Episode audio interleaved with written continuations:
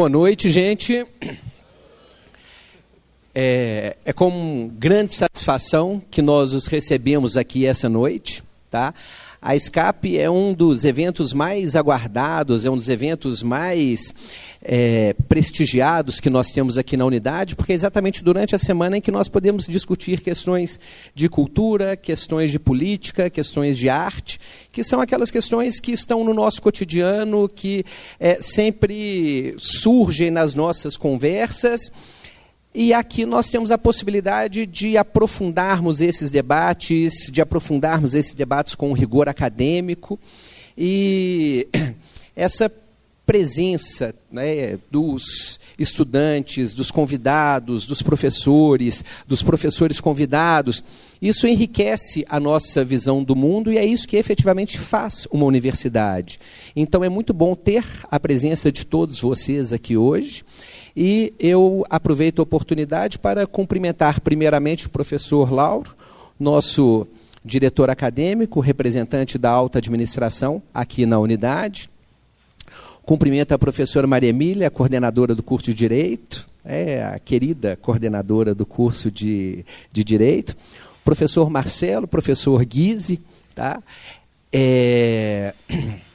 Eu, eu, gente, eu estou sem óculos, eu peço desculpas se tiver algum outro professor que está mais para trás perdido, tá? Mas eu cumprimento os nossos professores, obviamente todos os alunos, e com uma, uma, uma satisfação quase incontida, eu cumprimento o professor Bruno Vanderlei, é, o professor Bruno ele é um dos pais fundadores da Unidade São Gabriel. Ele foi aí um professor da primeira turma ele deu rumo ao curso de Direito, a época em que o professor Rodrigo Magalhães, que ali está sentado, era também o, o membro da coordenação. Tá? E, e por décadas tivemos a, a satisfação de contarmos aqui com a agradabilíssima presença do professor Bruno, né, até que o destino acabou por nos separar. É? Mas é muito bom tê-lo de volta. Né? E sempre que nós temos é, eventos na, na universidade, nós aproveitamos para convidar o professor Bruno para é, retomar. Ele é um professor sempre muito querido por parte dos, dos seus alunos. Tá? E então, é, sem mais delongas, nós vamos começar agora a, a, a nossa discussão sobre é, as consequências da emergência da China como uma potência global, é, as reformas do Deng Xiaoping, né, nos anos 70 e 80, transformaram uma sociedade que era uma sociedade agrária em uma das economias mais pujantes que nós temos hoje. Tá? E hoje a segunda maior economia que rivaliza com a economia norte-americana, ela nos dá a oportunidade de, de nós somos partícipes aí desse momento histórico. Né? De um lado, nós vemos medidas anti-China que são tomadas pelos, é, pelos governos norte-americanos, implementadas ali pelo Barack Obama, aprofundadas pelo, é, pelo Trump. Quando se esperava um retrocesso, viu-se que, pelo contrário, o Biden ele acabou indo mais longe ainda do que é, o, o Trump havia ido tá? o que gera uma, uma reação da China do outro lado. Né? Há cinco dias a China ela publica seu novo mapa nacional, um mapa nacional que engloba territórios da Malásia, da, da Índia, da Taiwan, da Rússia, Filipinas. Eu acho que todos os países vizinhos acabaram sendo é, é, engolidos ali nesse novo, nesse novo mapa. Então nós observamos aí que há um momento de tensão nessas, nessas relações. E nenhum local melhor para discutirmos essas questões do que dentro da universidade. Tá? E então, nós convidamos para participar deste debate hoje o professor Bruno, o professor Guise, que trabalham efetivamente com essas, essas questões, com a questão asiática. Tá? E nós, então, teremos o, o, trabalho da seguinte forma. Primeiramente, o professor Bruno ele vai fazer uma, uma apresentação, uma contextualização da, da situação da China, né, desde a da, da sua formação até o momento atual. Tá? E depois o professor Guise ele vai é, fazer a, a, análise desse papel geopolítico hoje. Né? Então eu novamente agradeço a presença de vocês, passo a palavra para o professor Bruno e espero que tenhamos um, um bom evento. Boa noite. Nossa Senhora da Badia. Oi? Boa noite. é, deixa eu contar uma coisa para vocês. Eu vou levantar aqui. Em primeiro lugar, a emoção pega forte, né? Porque, como o Rodolfo falou, eu me sinto em casa aqui. Então, de pronto, eu quero cumprimentar aqui o professor Lauro, que é o nosso diretor. É, o professor Marcelo, que foi meu professor. O professor Lauria, também foi meu professor no curso de contábeis. E os meus irmãozinhos e queridos amigos, professora Maria Emília, professor Rodrigo, meu Deus do céu, quem está ali? Eu tô, estou sem óculos. É o Fabrício? E atrás ali é o, o Jacques Daniel. Eu também estou sem óculos, mas o que é pior, eu não trouxe o óculos. Aí, aí fica pior. Professor Guise, meu companheiro de sala dos professores durante muitos anos ali, uma honra dividir essa, essa, esse painel com o senhor. E o Rodolfo Barreto, que é, né, conheço ele desde a faculdade de Direito, desde a graduação. Apesar de ser bem mais velho que ele, a gente é contemporâneo e também fizemos parte lá do CAAP, do, do, do movimento estudantil. Enfim, é uma honra muito grande estar aqui. Vamos começar, porque também nós temos um, um, um tempo, mas eu não, não sei o que está acontecendo aqui agora. Ah, antes de mais nada, quero cumprimentar também todos os alunos, todas as pessoas que estão assistindo, e todos os servidores e funcionários da PUC, né, na pessoa do Micael, que está lá em cima, que é meu companheiro de samba. É, eu e o Micael, boteco, samba, nós estamos juntos. Bom, pessoal, vamos lá. Então vamos começar aqui a falar um pouco sobre a ascensão da China e os desafios para a ordem mundial. É, eu combinei com o professor Guise, ele vai fazer uma análise mais aprofundada sobre a questão da China, nas relações da China hoje, sobre essa questão da ascensão da China de um ponto de vista mais técnico, mais específico. E eu vou fazer uma contextualização para vocês, porque, é, na verdade, a gente não conhece a China. A maioria das pessoas desconhece completamente a cultura chinesa, é, o jeito chinês de fazer política, o jeito chinês de se relacionar com as pessoas, o jeito empresarial chinês. Ou seja, é preciso a gente ter pelo menos uma noção de que é o que é a China e como ela chegou até aqui, para que depois a gente possa discutir as questões mais específicas sobre a ascensão da China nesse momento da história mundial. Então vamos começar por uma breve história da China. Eu separei para vocês aqui, para a gente poder discutir, não haveria tempo de falar sobre todas as dinastias, sobre tudo que a China representou nos últimos dois mil anos, mas só para a gente situar uma coisa importante. É, nós sabemos que aqui, onde a gente mora, em Belo Horizonte, aqui pertinho, em Santa Luzia, Lagoa Santa, nós temos um, um, um parque é, arqueológico que comprova a presença de vida humana há centenas de milhares de anos atrás. Quer dizer, a presença humana no planeta ela se dissipou, está em todos os continentes. Mas há uma coisa importante em relação à China. É que a China ela se desenvolve como uma das primeiras e talvez até a primeira civilização do mundo. Descobertas recentes colocam a China anterior à Suméria.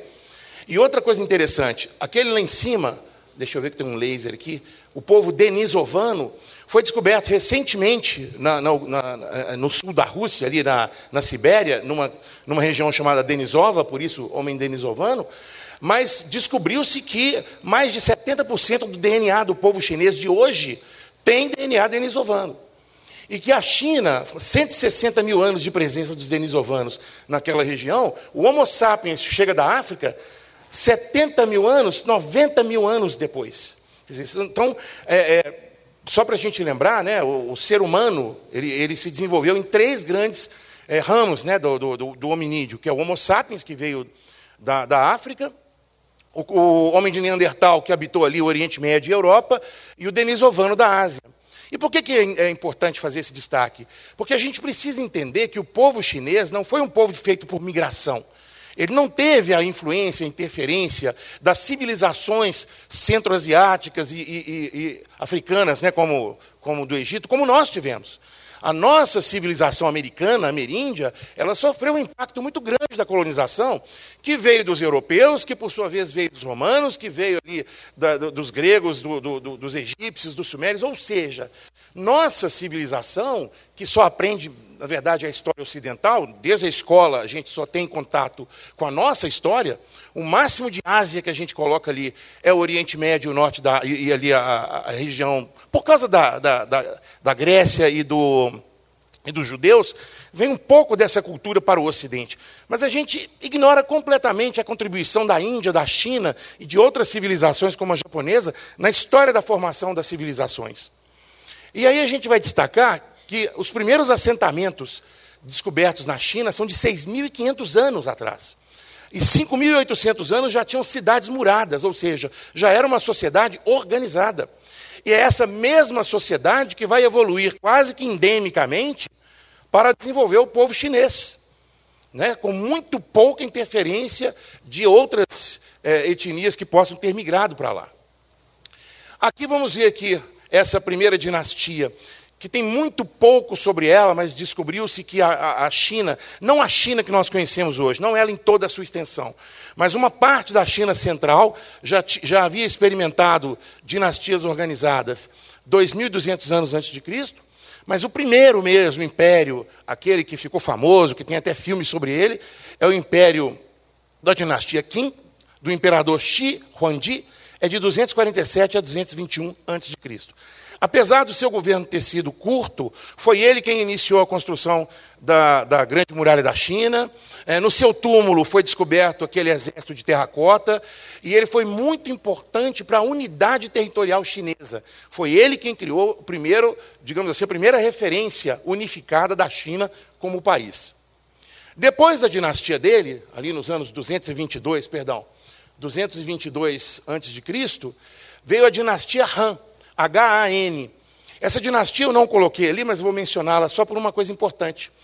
É a, dinastia Han é, é, a primeira dinastia da etnia Han, que é a etnia, é, é, digamos assim, hegemônica na China. A China tem hoje 56 etnias ainda registradas, é, uma quantidade quase igual de idiomas, mas o idioma mandarim e a etnia é, que o chinês mesmo, né, assim, da maioria do povo, é a etnia Han. E foi o segundo império, o responsável, por exemplo, pela abertura das rotas da seda. As rotas da seda foram abertas nesse período, 220 a 180 a.C. A rota da seda conectou a China com o mundo. É a primeira, o primeiro momento de conexão da China com o mundo ocidental foi pela rota da seda. E não era uma rota só. Havia uma rota marítima até a Índia, da Índia você tinha uma outra rota que ia até a Pérsia, depois a famosa rota Pérsia, que passava pela cidade de Palmira, que teve uma importância muito grande na história mundial, na questão do Império Romano, depois passava por Petra, que é uma cidade hoje na Jordânia, que era um, centro é, comercial importantíssimo, e aí chegava, através dos árabes, no Mediterrâneo, e dali ela ia para os gregos, para os romanos, para a Europa, enfim, para outros povos. A rota da China durou até 1452, com a tomada de Constantinopla pelos turcos. Então, quer dizer, é, é, foram quase 1.700 anos em que o comércio internacional ele conectou a China com o mundo, sendo que há relatos, há comprovação de que os romanos chegaram a mandar missões diplomáticas e comerciais para a China. Ou seja, os romanos tiveram contato com o povo chinês. Para a nossa história ocidental, o segundo contato mais relevante vai ser na época de Marco Polo, já no, durante o império dos mongóis, do Kublai Khan, que era neto do Gengis Khan, o famoso mongol que, que é, ocupou o mundo inteiro e saiu destruindo tudo também, destruiu a biblioteca de Bagdá. É, era um povo né, que não tinha esse tipo de visão. O Gengis Khan, você ter uma ideia, né, um grande imperador mongol que dominou a Ásia inteira, chegou até a Europa, ele nunca morou num prédio, ele fez questão de morar na tenda dele a vida inteira. Era um homem rústico, bruto, que só conhecia violência. O neto dele, Kublai Khan, é diferente. O neto dele quis aculturar-se, ele, ele entrou dentro da cultura chinesa, ele criou uma dinastia chinesa, dizer, seus descendentes passaram a ser imperadores chineses da China, e ele fez o contato, né, restabeleceu o contato com a Europa, enfim, ele tinha cristãos, ele tinha árabes na sua corte. Foi um momento de grande cultura, de grande desenvolvimento da China, também ali nos anos mil e 1200 por aí, até os anos 1600, que é quando você tem a, a última dinastia. Os anos aqui, ó, aqui em cima, aqui, 1644 a 1912, a última dinastia. Só para que vocês tenham uma ideia, no ano de 1800, enquanto essa dinastia governava, a China era a maior economia do mundo e detinha 30% da produção industrial global. Ou seja, em termos de PIB, em 1800 a China tinha um terço do PIB, 33% do PIB global. Por aproximação. Quem fez esse relato foi Henry Kissinger, o, o secretário de Estado americano, que arquitetou né, a, a, a volta do contato entre a China e os Estados Unidos no governo Nixon restabelecendo as conexões com a China, né? e, e, e num momento, na década de 70, em que a China estava saindo da revolução cultural e entrando dentro desse novo desenvolvimento. É o momento em que a China sai da, da concha, 1978, por aí, né? e aí ela, ela começa a se desenvolver. Então, quando a gente retrocede um pouquinho, vai ver que a China tinha um domínio, pelo menos de algumas commodities importantes do mundo, como seda e porcelana. Imagina, né? É, são commodities de luxo a gente não está falando aqui nem de commodity necessária, como minério, como alimentos, como grãos. Estamos falando de commodity de luxo, cujo consumo na Europa e em outros centros fazia com que a balança comercial da China fosse a mais desenvolvida da época. O que, que vai acontecer nos anos 1800, quer dizer, no século XIX? Por que, que o século XIX vai mudar essa relação da China com o mundo?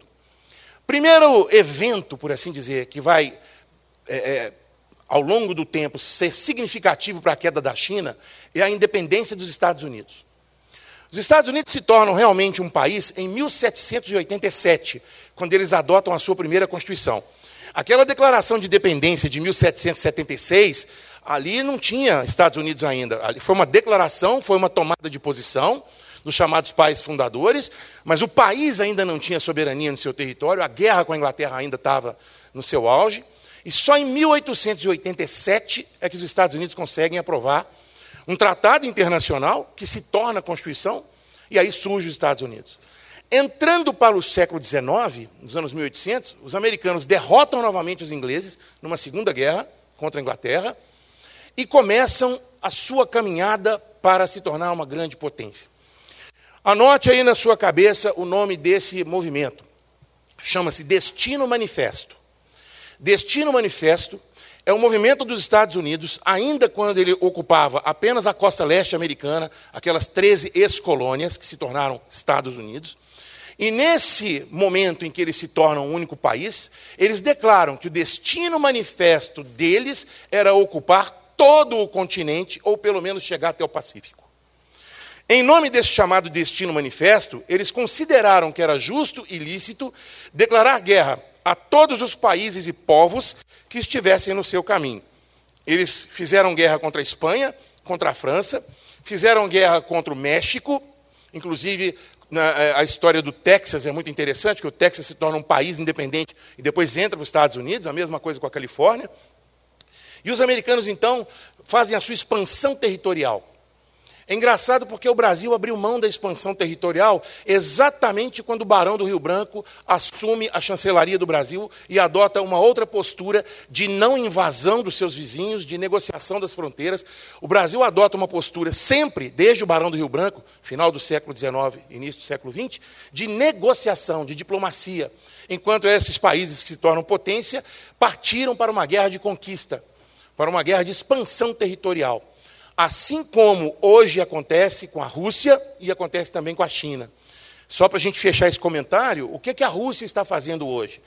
A ideia do senhor Putin é recuperar os territórios do antigo Império Russo. Então ele agora está avançando sobre as repúblicas que haviam se tornado independentes, ou elas se juntam a ele voluntariamente e se submetem ao governo russo, quase que numa reedição da, da União Soviética, ou ele faz uma política de invasão, como está fazendo com a Ucrânia. E ele não vai desistir. A não ser que as negociações internacionais, e talvez até com o apoio da China, consigam dissuadi-lo disso, está longe da ideia do, do, do, Vladimir Putin desistir da conquista territorial. Ele já declarou algumas vezes que, que a intenção dele, pessoalmente, é exterminar o povo ucraniano. Então, diante desse movimento, você também olha para a China e vê o quê? A China tentando recuperar os seus territórios do antigo, do auge do seu império. Ocupou o Tibete, está lutando por Taiwan, e hoje a gente vai entender por quê. Eu vou acelerar, pessoal, porque nós temos realmente o tempo curto, infelizmente, mas a gente vai, vai conseguir. Então, o que, que o século XIX faz com a, a China? Quando os americanos se tornam independentes e os países latino-americanos também, o movimento bolivarianista, a independência do Brasil, quando você tem toda essa independência, os Estados Unidos lançam um projeto chamado Doutrina Monroe. A doutrina Monroe significa a América para os americanos. E ele passa a substituir os europeus na relação comercial, na relação geopolítica dentro das Américas. O que força a Europa a mudar o foco colonial das Américas para a Ásia e África. Na África, a Europa já estava, mas na Ásia a história era diferente. E por que, que a Ásia não era colonizada fisicamente pela Europa como a África e as Américas? Por causa da China. A China tinha um poderio, naquela época, tão forte, tinha uma economia tão estável, tão robusta, que, basicamente, o comércio com o Ocidente era feito em um único porto, onde a gente chama de Guangzhou, que é Cantão. Um único porto era aberto aos estrangeiros. Com extremo controle sobre os armazéns, sobre as moradias dos estrangeiros, muito limitado, muito restrito ali. E as commodities que a China tinha interesse de vender para o Ocidente com muito pouca importação dos produtos ocidentais. Mas, dentre os produtos que a Inglaterra quis, a Inglaterra, poderosa pela Revolução Industrial, né, mesmo perdendo os Estados Unidos, ainda uma grande potência marítima, e muito disso em função de ter privatizado o colonialismo, enquanto Portugal e Espanha faziam o colonialismo como ato de Estado, a Inglaterra já tinha criado a Companhia das Índias, já era um, um empreendimento privado com a chancela do, do Estado, mas era um empreendimento privado. E aí a Inglaterra tem um outro produto, além da, da seda e além do, do, da porcelana, enfim, que, e do chá, esqueci de falar do chá, que é um grande commodity também da, da, da Inglaterra, é, vindo da China, é, foi o ópio. O ópio, no final do século, na segunda metade ali, no meio do século XIX, os anos 1830, 40 por aí, o ópio era, digamos assim, de grande interesse da nascente indústria farmacêutica europeia. A Europa estava desenvolvendo os primeiros medicamentos com ação psicotrópica e, além disso, o uso recreativo dos, dos esquemas também. Né? Muito bem, né? assim, digamos assim, um mercado muito promissor. Como que o ópio era fabricado? Ele era plantado, a papoula era plantada na região do norte da Índia, onde é o Paquistão hoje também, ali o Afeganistão, era plantada ali, e era levada para a China, onde ela era processada e transformada em ópio. E da China ia para a Europa, mas também se espalhou pela própria China. Ao se espalhar pela China, o governo chinês, vendo o problema social, como a gente tem hoje, gente. Você imagina a Cracolândia, em São Paulo, aquelas cenas que a gente viu. Imagina isso acontecendo na China, naquela época, 1820, 1830 né, em que, é, é, é, de um país com naquela época, sei, sei lá, 400 milhões de pessoas, era um caos. Então a China toma uma decisão. Ela proíbe o comércio do ópio. Foi a desculpa para a Inglaterra iniciar a chamada Guerra do Ópio. E aí, com a Guerra do Ópio, deixa eu ver se ela está aqui, aqui ó, em 1839, a primeira Guerra do Ópio, imaginem vocês, a Inglaterra e a Companhia das Índias eram o cartel de Medellín da época. Né? Quer dizer, o, o, o, centro do tráfico de droga no mundo era, era o governo inglês. A rainha, a, a, rainha era o Escobar da época. Rainha da Inglaterra era o Pablo Escobar da época. Eles, gente, mas isso é uma coisa. É o tráfico de drogas estatal, né, de uma grande potência. E aí era a desculpa que a Inglaterra queria para, né, assim, realmente é, derrotar a, a China nesse, nessa primeira Guerra do Ópio e fazer. Peraí que eu estou errando o laser. E fazer o Tratado de Nanquim. Bom, o Tratado de Nanquim, gente, é considerado o primeiro dos chamados tratados desiguais. Todo tratado que a China assinou na, nessa época aí, ela se ferrou. Não, era totalmente desequilibrado e desigual em favor dos europeus. É quase igual ao casamento. Quase. Porque tem uns que dão certo, né? Mas, então, quase igual. E aí, cara, a China vai e resolve fazer o seguinte: não, eu não vou deixar, vou enfrentar de novo. E perdeu de novo. Ah, esqueci de falar, no Tratado de Nanquim foi quando Hong Kong e outras regiões estratégicas passaram para o domínio europeu. Inclusive Macau, que já era um porto licenciado a Portugal, torna-se uma possessão portuguesa na China também. Deixa eu fazer um comentário. Não está aqui não, mas eu me lembrei. O Japão, cara, o Japão tinha se fechado. O Japão é um país muito diferentão, assim, na, na, na Ásia. O Japão tinha se fechado lá para os anos 1600 e pouco. Se fechou. O que, que significa isso? O Japão mandou todo estrangeiro embora. O Japão não queria saber de, de, de eh, jesuíta cristianizando as pessoas, não queria saber de holandês fazendo comércio. Expulsou, quem ficou foi morto. O Japão então se fecha e ele só abre o comércio ali com os, os povos do Oriente, mas para o Ocidente ele se fecha. 200 anos o Japão se fechou.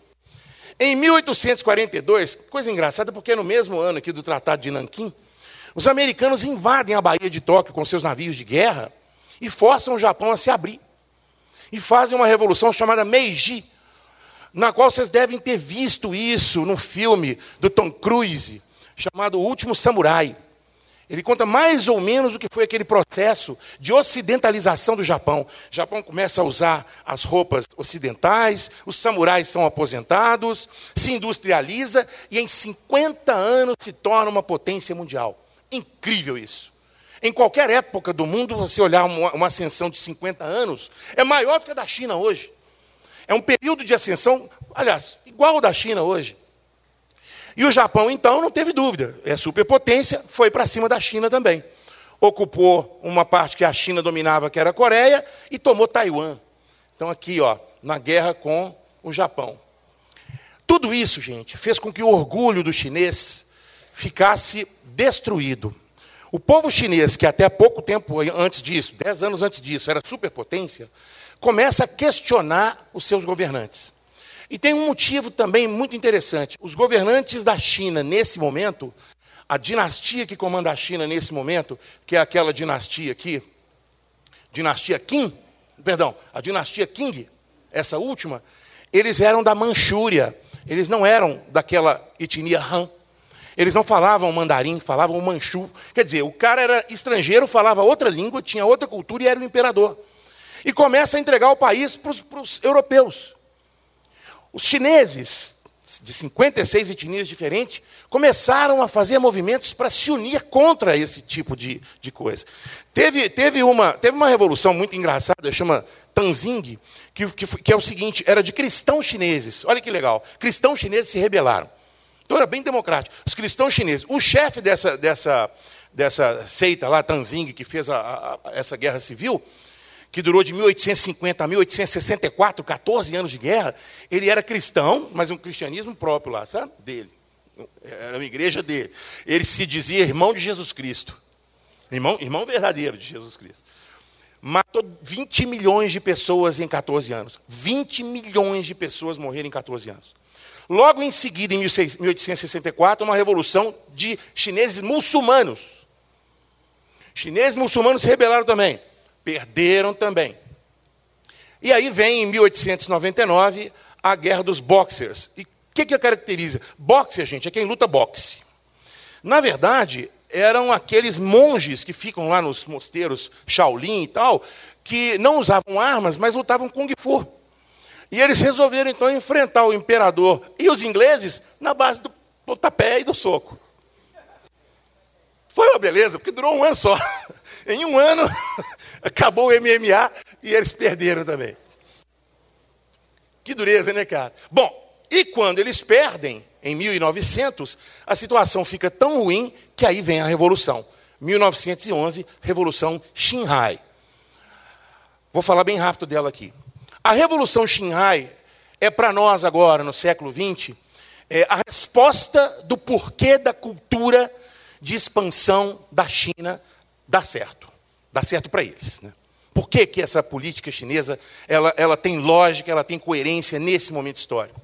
Aqui atrás, em 1912, quando o imperador é derrotado e os europeus não interferem nessa, nessa revolução, porque os europeus perceberam o seguinte: para que gastar munição, para que gastar soldado com uma guerra contra um povo inteiro, 400 milhões de pessoas contra o imperador, é preferível negociar com o governo que, que vier depois.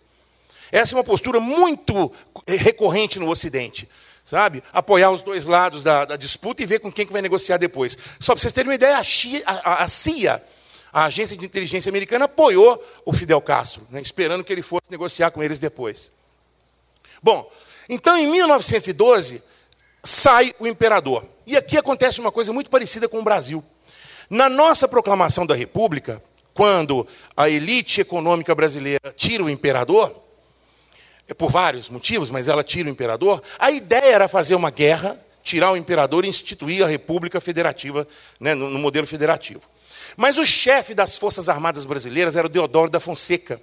E o Deodoro da Fonseca era amigo do imperador e era monarquista. Quando ele é chamado para liderar esse golpe contra o império, contra a monarquia, ele fica na seguinte situação: se ele, por convicções pessoais, se recusa a fazer isso, o exército se divide, a marinha se divide tem uma guerra civil. E muita gente ia morrer. Mas não ia impedir a república de chegar. E se ele, ao invés disso, levasse ele o comando desse, desse golpe e negociasse com o imperador, ele faria uma mudança do império para a república sem um tiro, sem matar um brasileiro e é, é, permitindo que o imperador pudesse sair vivo e com seus bens do Brasil. E foi assim que ele fez. Deodoro da Fonseca negocia a saída do imperador e assume como primeiro presidente do Brasil. Isso vai acontecer aqui porque esse primeiro presidente da República Chinesa, Yuan Shikai, era o chefe dos exércitos do imperador. Era o general do imperador. E ele teve a mesma postura de Deodoro. Quando ele percebe que era impossível impedir a revolução republicana, ele vem, entra para o lado dos republicanos, negocia com o imperador. O imperador sai da China e vai para a Manchúria, que era uma ocupação japonesa, e se torna imperador da Manchúria. Ele continua lá governando, sem nenhum tipo de intercorrência, né? como aconteceu na Rússia, por exemplo, que a família real foi toda assassinada. Né? E ele, então, se torna o primeiro imperador chinês. A diferença deles para nós é porque é que o Deodoro não quis se tornar um ditador. ditador foi o seguinte, foi Floriano, mas o Yuan Shikai quis se tornar imperador. Ele tentou dar um golpe no golpe, tentou dar um golpe monarquista dentro da revolução, e aí eles tiraram ele em 1916. Só que sem nenhuma liderança, a China foi dividida por senhores da guerra. O que é isso? Generais chineses tomaram posse de cada região e estabeleceram governos independentes, interligados, mas independentes entre si, e usaram da violência e aproveitaram, por exemplo, em suas possessões, é, é, dentro da região Han, que era a região central da China, o governo do senhor da guerra daquele lugar aproveitou esse momento para fazer um genocídio de etnias diferentes. Então foi um momento de extrema violência, principalmente no campo, o que gera um, um descontentamento. Por exemplo, em 1919, e eu lembrei muito do Rodolfo por causa disso, porque o Rodolfo era um estudante lá do, do, do centro acadêmico lá do CAP, da pá virada. Ele, qualquer. Não é negócio só de. É, como é que chama? É, preço da passagem, não sei o que mais tal. Tudo que você puder, até a tomada de três pinos, ele fazia uma revolução. E aí eu lembrei, porque os chineses, de modo geral, o estudante faz isso, cara. De modo geral, são vocês, estudantes, que são a ponta de lança das revoluções. Isso vai acontecer na Revolução Francesa, vai acontecer, por exemplo, na Revolução Constitucionalista de 32, foi da USP que sai a Revolução por uma Constituição no Brasil, e aconteceu que aqui, nesse meio tempo aqui, ó, em 1927, você teve, perdão, isso mesmo, 1927 você teve um, ó, 1917, perdão, pessoal, aqui, ó, aqui entre essa, esse governo dos senhores da guerra e a fundação do Partido Comunista, teve o movimento 4 de maio, que foi um movimento dos estudantes, que apesar de ter terminado com a morte dos estudantes, porque foram todos combatidos ali, gera no povo chinês uma indignação, e na esquerda, porque o movimento 4 de maio, ele reunia bolcheviques, comunistas, socialistas, anarquistas, enfim, a esquerda chinesa se unifica naquele momento e, com apoio da Rússia, cria o Partido Comunista em 1921, liderado por Mao Tse-tung. Veja a importância disso. Ó. O Mao Tse-tung é o cara que vai fundar o Estado chinês. Depois, em 1929, juntou comunistas do Mao Tse-tung com o Chiang Kai-shek. Aqui, na verdade, aqui em 1900 22, mais ou menos, eles se juntaram contra os senhores da guerra. Eles é, é chamada de frente única. Então você tem comunistas e nacionalistas junto contra os senhores da guerra. É, só para dizer, pessoal, esqueci de falar aqui. Kuomintang é o partido nacionalista. É o partido que queria unificar a China sob uma república chinesa. Era liderado por Sun Yat-sen. O Sun Yat-sen é muito importante na história chinesa, mas ele não chegou a governar a China. Tá? Ele é substituído por Chiang Kai-shek. Esse cara tem importância para nós. Para nós que eu digo, porque para nós mesmo. Nós, nós, vocês vão ver com o Ricardo que nós estamos no meio desse imbróglio aí. Bom, o Chiang Kai-shek faz a reunificação em 1928 com a ajuda dos comunistas, e em 1929 ele promove o massacre dos comunistas. Ele começa a matar os comunistas, a expurgar os comunistas. Quer dizer, o cara não era muito legal, né? Não era muito gente boa. Ele pede a ajuda dos comunistas, os comunistas levam a ajuda da União Soviética, e ele começa uma guerra civil comunistas contra nacionalistas. Essa guerra civil vai terminar em 37, a sua primeira fase, porque 37 tem a Segunda Guerra Mundial. Mais uma vez, comunistas e nacionalistas se juntam contra os japoneses. E olha que interessante, nesse momento da guerra, quando nacionalistas estão junto com comunistas, já na segunda vez, eles não lutam juntos, eles lutam separados contra o Japão. Os Estados Unidos armando e financiando o Kuomintang, os nacionalistas, e a União Soviética armando, treinando e liderando os comunistas. O resultado é que os americanos não tinham muito envolvimento ideológico com os nacionalistas é, chineses. Eles davam apenas o, né, o equipamento, mas os russos tinham sim um grande interesse que os comunistas se alinhassem a eles depois da guerra. Então o que vai acontecer é que depois da guerra de 1937-45, os comunistas agora já estavam em vantagem militar.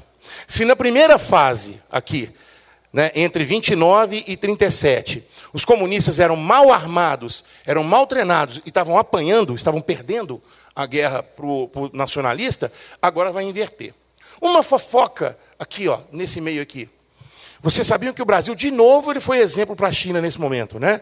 Quando o Mao Tse Tung estava levando um couro, alguém aqui sabe o que é levar um couro? Porque eu sou da roça e na minha, e na, lá onde eu moro, levar um couro é apanhar muito, né? Você já levou muito couro, né? Aí, ele estava levando um couro. Aí ele vai e imita o Luiz Carlos Prestes. Ele pega a ideia do Luiz Carlos Prestes aqui do Brasil e cria uma coluna para a chamada grande eh, migração ou grande jornada que começa a sair ali do sul da China, vai pelo interior, arregimentando as pessoas do campo para o exército comunista, assim como Carlos Prestes tentou fazer em 1924 no Brasil.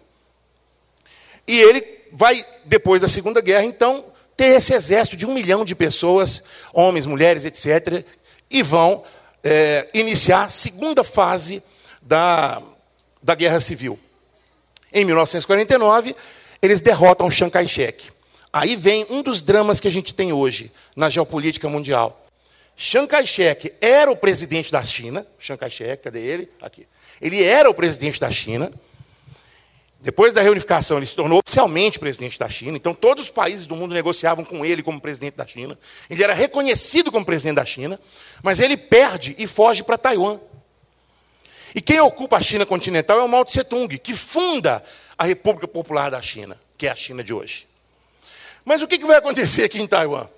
Os Estados Unidos, né, isso aí já é início da Guerra Fria, com medo da China se tornar um grande aliado da Rússia, principalmente no Conselho de Segurança da ONU, ele vai considerar, e a ONU vai aceitar, que a China, como membro permanente do Conselho de Segurança da ONU, com direito de veto, é Taiwan. E não a China continental. E pouca gente sabe disso. Taiwan ficou na China até 1971. Chiang Kai-shek que era reconhecido como a verdadeira China. Só que a década de 70 muda tudo. E a ONU vai, por pressão do, do, da União Soviética, e troca. Manda embora Taiwan e assume a China como membro permanente do Conselho de Segurança, como é até hoje. Então, esses fatores, vocês vão vendo, a retomada da China no seu território, da sua unidade. Né? É, o comunismo foi muito importante porque ele anulou as disputas raciais e as disputas de classe. Talvez a China não tivesse sendo uma potência hoje se não fosse comunista.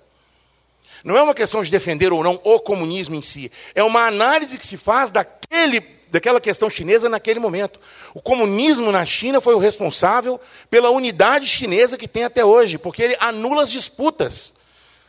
Trazendo. É, é, é, é o que o Mao, o, o Mao Tse Tung cria essa, essa teoria que vai ser chamada de maoísta, que é uma teoria baseada no uso da violência, no uso da guerrilha, né, na tomada de poder pelo povo, etc. E tal, mas o conceito de povo é um conceito só, que não admite essa variação de etnia X, etnia Y.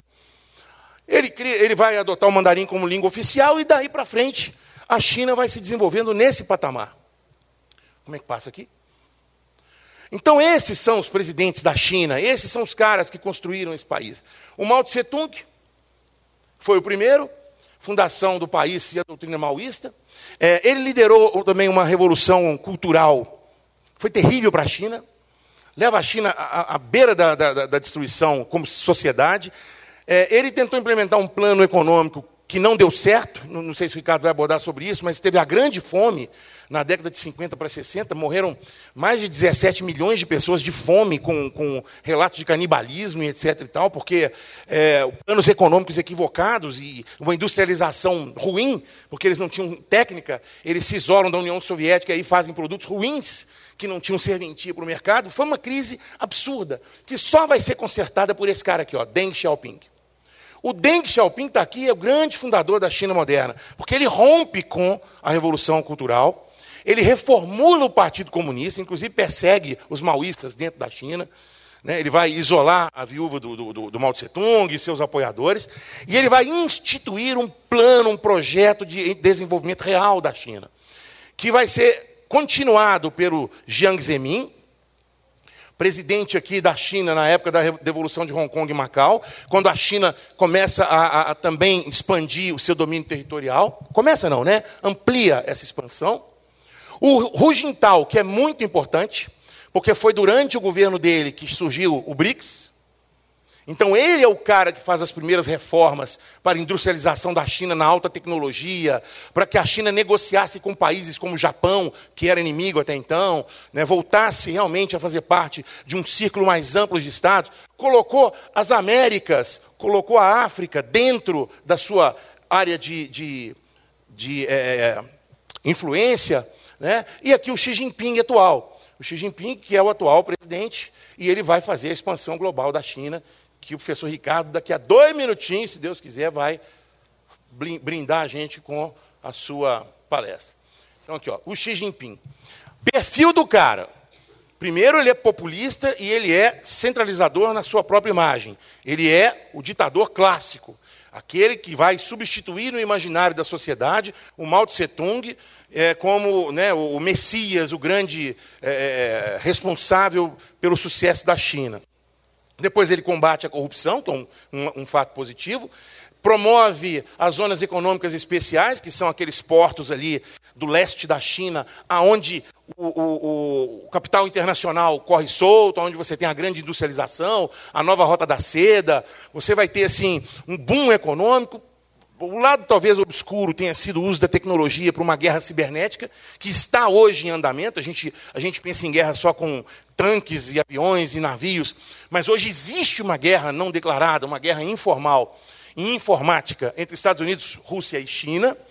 O tempo inteiro estão hackeando um ao outro. A influência da Rússia nas eleições americanas foi denunciada, é de conhecimento geral, e é, é, é talvez a pior crise para os Estados Unidos e Europa, e principalmente para o setor bancário, o setor comercial que está todo interligado, é o perigo que tem a política cibernética da China, de fazer a guerra cibernética. Rapidinho, isso aqui também eu vou passar rápido para vocês. Então você tem aqui a globalização, 1990, gente, 1990 cai a União Soviética, começa a liberalização dos mercados. Então começa a chamada globalização. É a época que nós estávamos lá na faculdade, e aí tudo era globalização. Tudo que se falava era globalização. E o que significava isso?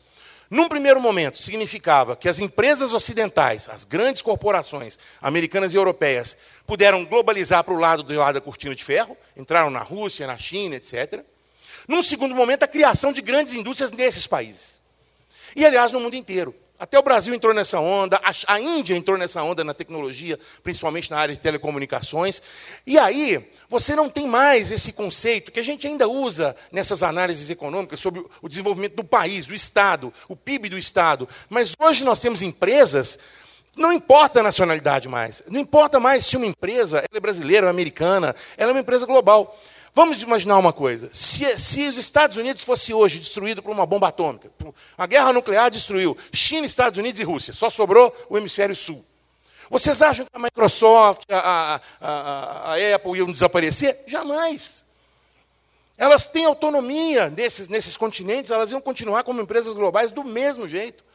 Então, para a globalização, a internacionalização das empresas era um primeiro momento grande motivo. Você tem uma coisa chamada cadeia global de valor, que é o seguinte: você vai colocar ali a produção, por exemplo. Antigamente você fabricava, como Ford, né? o Ford inventou lá, dentro da sua teoria lá de, de, de, de produção, a, a, indústria Ford era autossuficiente em praticamente tudo. Ele veio para o Brasil para poder pegar, pra, é, fazer a própria borracha. É, o couro era das fazendas dele. Quer dizer, ele tinha uma linha de produção que concentrava toda a produção de cada item do seu automóvel, do avião, que ele também mexeu com o avião, era produzido pela empresa dele, pelo holding, pela holding dele, da, da, da Ford.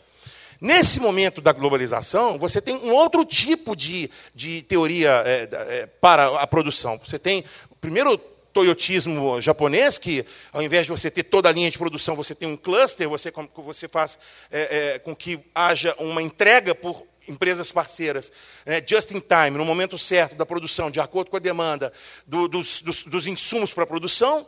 E depois você tem na globalização essa pulverização da produção. Então, por exemplo, um avião fabricado pela Bombardier canadense.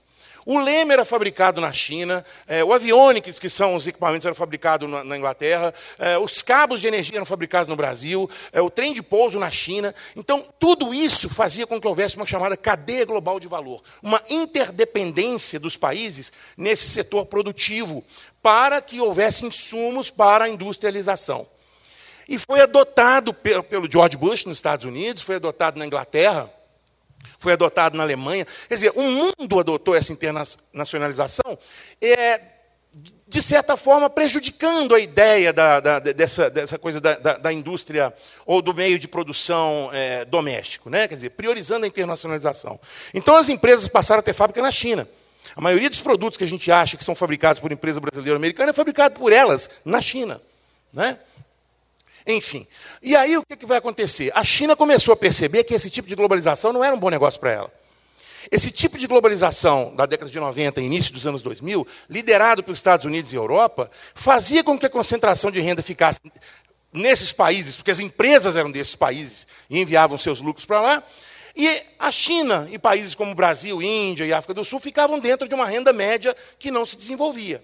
Então a China começou a planejar uma revolução econômica que vai é, é, romper com essa, com essa ideia dessa cadeia produtiva, e um dos instrumentos para isso foi fazer os acordos do chamado Cooperação Sul-Sul, né, que você unir o tal do Sul global dentro de uma lógica de mercado própria, excluindo, de certa forma, ou diminuindo a importância de Estados Unidos e Europa.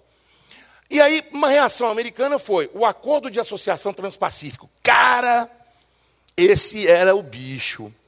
Esse foi o Barack Obama que fez. Obama, que era um cara da globalização também, viu? Obama não era mole, não. O Barack Obama é, é, é, fez todo mundo bater palma achando que ele ia acabar com o racismo no mundo, com as guerras, né? Ele era o presidente dos Estados Unidos, cara. As pessoas esquecem disso. Pode ser Barack Obama, Trump e tal. Os caras são dos Estados Unidos. E a lógica dele era: eu vou estrangular a China ao colocar todos os países ali do Pacífico, dentro de um guarda-chuva econômico com o comando americano. Então, México, Chile, Austrália, Nova Zelândia, aqueles países ali é, do Sudeste Asiático, Malásia, não sei o quê, todo mundo, Vietnã, todo mundo entrou nesse TPP, que é o Acordo de Associação Transpacífico. E o Obama consegue colocar isso quase em prática em 2016. E o que acontece em 2016? O pato Donald ganha as eleições nos Estados Unidos. O Donald Trump vence as eleições nos Estados Unidos.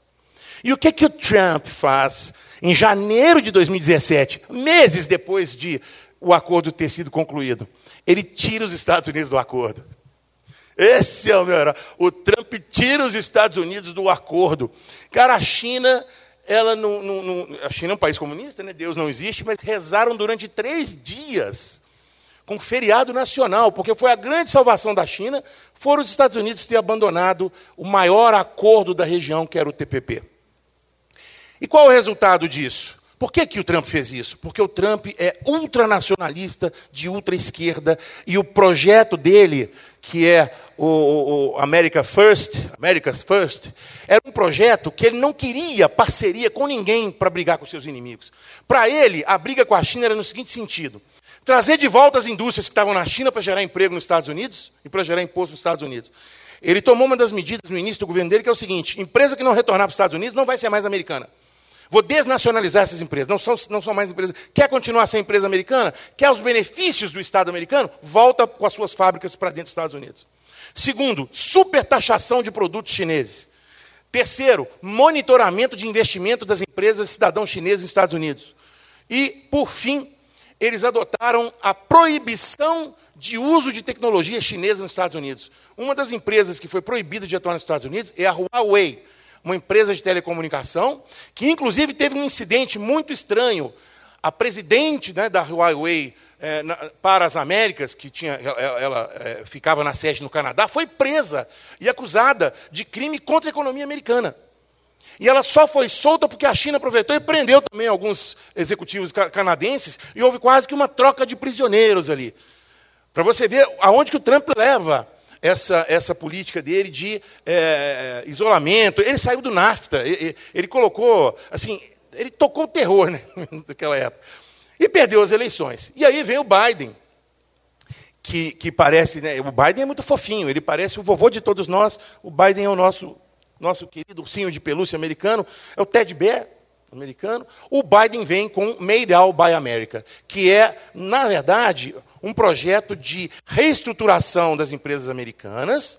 O Biden não é isolacionista, ele voltou para os acordos internacionais, ele tem uma postura, se aproximou do Brasil, ele cometeu algumas bobagens aí, como sair do Afeganistão de uma hora para outra, mas ele tem uma postura de recuperação da empresa americana, da economia americana, pelo investimento em tecnologia e desenvolvimento de tecnologia nacional. Investir nas universidades, na produção de tecnologia, como a China tem feito também. Resposta da China. É, o projeto é, Made in China 2025, ou China Manufacturing 2025, baseado no, no, no, num projeto alemão chamado Indústria 4.0, que foi muito desenvolvido a partir do ano 2010, 2011, é, de valorização da pesquisa em, é, e desenvolvimento de tecnologia de inovação é, criou um outro. É, ela entrou no, no, vácuo dos Estados Unidos no PPP, ela criou um outro acordo para o Pacífico também. Ela não tem só o BRICS, tá, gente? A China tem diversos acordos regionais. E a Ásia tem acordos sem a China também. Ela tem a ASEAN, que é do Sudeste Asiático. Aliás, eles se, se chamam de é, Ásia sem China. Também existem, acordos existem para tudo quanto é lado. Mas aqui, é, o plano né, do, do, do, da China é que, com essa ampliação dos BRICS, é, esse aqui, ó, esse RECEP, né, que é a Parceria Abrangente Econômica. Isso aqui está substituindo o TPP. No lugar dos Estados Unidos vem a China. Ampliação dos BRICS, porque isso dá mais influência da China sobre outras regiões do mundo. Você imagina que a partir de 2024, a Arábia Saudita, que é o maior aliado americano no, no, naquela região, maior até, mais importante até no, no sentido geopolítico que Israel, vai estar dentro do BRICS. E o Irã, que é o maior inimigo americano na região também. E Irã e Arábia Saudita são inimigos. E vão compartilhar do mesmo, do mesmo, tratado, do mesmo pacto de cooperação. Como Índia e China hoje estão em conflito de fronteira, inclusive tem combate do exército de um com o outro, mesmo assim, no âmbito econômico internacional estão juntos. E o Brasil, né, que agora vai ter a parceria da Argentina, caso não vença o candidato extrema-direita argentina, que diz que não vai participar disso por questões ideológicas. Para o meu último slide, a cúpula dos BRICS em 2000, é, a décima, é, décima quinta cúpula dos BRICS agora em agosto, há pouquíssimo tempo atrás, decidiu isso que a gente está chamando aqui de a nova ascensão da China e as repercussões na ordem mundial. É, o BRICS ele foi idealizado. Idealizado não, o BRICS não era, não era nada. O BRICS, o BRICS surgiu da seguinte maneira. É, um analista da Goldman Sachs nos Estados Unidos, que é aquelas empresas que dão nota para os países, né? É, índice A, triplo A, B não sei o quê, C menos, para os investimentos nos países, um analista chamado Jim O'Neill, ele, ele vai fazer um artigo dizendo né, que, na opinião dele, havia quatro países no mundo que estavam ali no início do século XX, em 2001, prontos para esse salto de desenvolvimento. E ele falou Brasil, Rússia, Índia e China, o que formava esse, esse, essa sigla BRIC.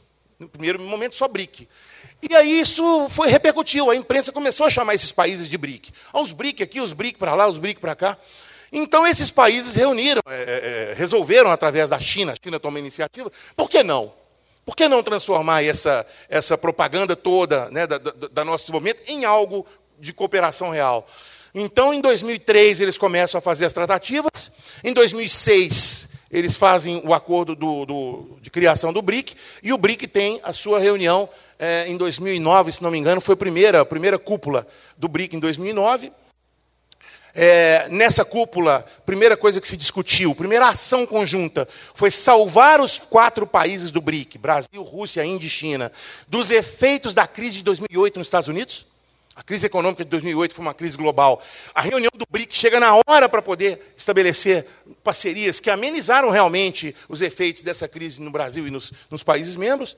E na reunião número 3, em 2011, acrescentaram a África do Sul a pedido da, da China. A China sempre quis ampliar essa sua é, importância ali, influência nesses países. Agora, com essa conferência que foi, perdão, é, agora nesse mês passado, foi anunciado três medidas importantes. É, a ampliação da atuação do Banco do BRICS, que é chamado de Novo Banco de Desenvolvimento. O nome do banco é New Development Bank, Novo Banco de Desenvolvimento, que ele veio para substituir, para rivalizar com o FMI, com o Banco Mundial. E no âmbito regional com o BID, que é o Banco Interamericano de Desenvolvimento. Então, criando um banco de desenvolvimento, de fomento próprio, os BICs estavam prontos para financiar as próprias pesquisas de tecnologia, transferência de tecnologia. Hoje fala-se em transição energética, fala-se em ESG, que é gestão é, sustentável na, na, na, atividade empresarial. Tudo isso passa a ser discutido pelo BRICS, que também amplia o número de, de membros, aqui ó, são esses também que vão entrar no BRICS a partir de 2024. E aí partimos já para o fim, dizendo o seguinte: o que vai acontecer, na minha opinião, e eu estou doido para ouvir o Ricardo para saber o que, que, ele pensa sobre isso, com o Brasil nesse novo cenário, nesse, nessa nova arrancada pós-pandemia da China. Oh, gente, a China foi um dos países que fez o lockout mais, mais duro, né? fechou-se durante a pandemia, assim, impossibilitou um país daquele tamanho de se mobilizar. Teve uma queda econômica brutal, ela está numa crise econômica assim, não do nosso ponto de vista, né, porque um país que cresce 4% enquanto a gente cresce 2%, não pode se chamar de estar de, de tá ruim, mas para eles que cresciam 14%, 10%, crescer 3% em 2022 já foi ruim, mas cresceu 2% em 2020, quer dizer, 2% para a China é uma crise econômica brava. E para a China, na minha opinião, reforçar o BRICS, reforçar parcerias nesse sul global, é uma maneira de retomar o crescimento econômico, independente da participação americana na sua economia, ou europeia também. Para o Brasil e os outros países do BRICS, ficar de olho. O grande risco que nós corremos, primeiro, com essa ampliação do BRICS, a gente perder protagonismo. O Brasil estava ali como o único país das Américas, ele estava ali como né, um dos quatro países. É, se vocês tirarem a Rússia e a China, você tem Índia, Brasil e África do Sul, que formaram um outro pacto de, de, de um outro é, é, fórum de diálogo chamado IBAS, Índia, Brasil e África do Sul, porque eles são os, digamos assim, os, os pobres dessa, do, do, BRICS. E embora a Índia tenha arma nuclear, né, e a Índia também depende do comércio ocidental. Então, Brasil e Índia ficaram até contra a entrada desses outros países, mas acabaram cedendo, exigindo que houvesse um critério especificado de como esses países vão é, entrar no BRICS. Mas é, o grande problema para a gente, além de perder o protagonismo político dentro do, do, grupo, porque agora vamos ter Emirados Árabes, vamos ter Arábia Saudita, países bilionários, né, ali dentro tomando decisões, não são mais quatro países tomando decisões, com três pobres contra dois ricos. Agora você vai ter aí né, dez ricos contra quatro pobres dentro do, do BRICS. quer dizer, com outras é, expectativas da relação comercial. E também a, é, a flexibilização da soberania, porque uma das coisas que o BRICS precisa manter, que está dentro dos seus estatutos, por assim dizer, é o respeito à soberania dos Estados, com a possibilidade deles fazerem negociação, de terem relação com outros é, países outros blocos, o que pode ser que seja alterado no futuro. A, a China pode ser que queira transformar o BRIC num, num bloco. E se isso acontecer, aí vai haver um problema que pode. É, é, o pessoal entrevistou a gente aqui no início perguntando sobre possibilidade de guerra, né, Ricardo? Guerra mundial, é, tal, acredito que não vai ter, senão agora a Rússia já tinha feito. Mas conflitos armados, com certeza essa expansão não será pacífica, como de certa forma foi até agora. Com certeza não vai ser pacífica. Eu acho que nós estamos entrando num momento, principalmente se o Trump volta para o governo americano, que o enfrentamento vai ser pior. Né? A guerra da Ucrânia é só um drops, é só uma pequena amostra do que pode acontecer, mas eu acredito que os países né, do BRICS, Brasil e os outros, que não sejam China e Rússia, precisam ter um protagonismo maior para impedir que isso aconteça. Moeda única não é essa proposta. Querem substituir o dólar por um outro tipo de ativo nas suas relações. Mas só vai haver moeda única se virar um bloco econômico nos, nos, nos moldes da União Europeia. Não acredito que isso aconteça. Espero então que o Brasil, dentro dessa nova perspectiva política, entenda isso e proteja a economia nacional. Obrigado pela paciência e por mim.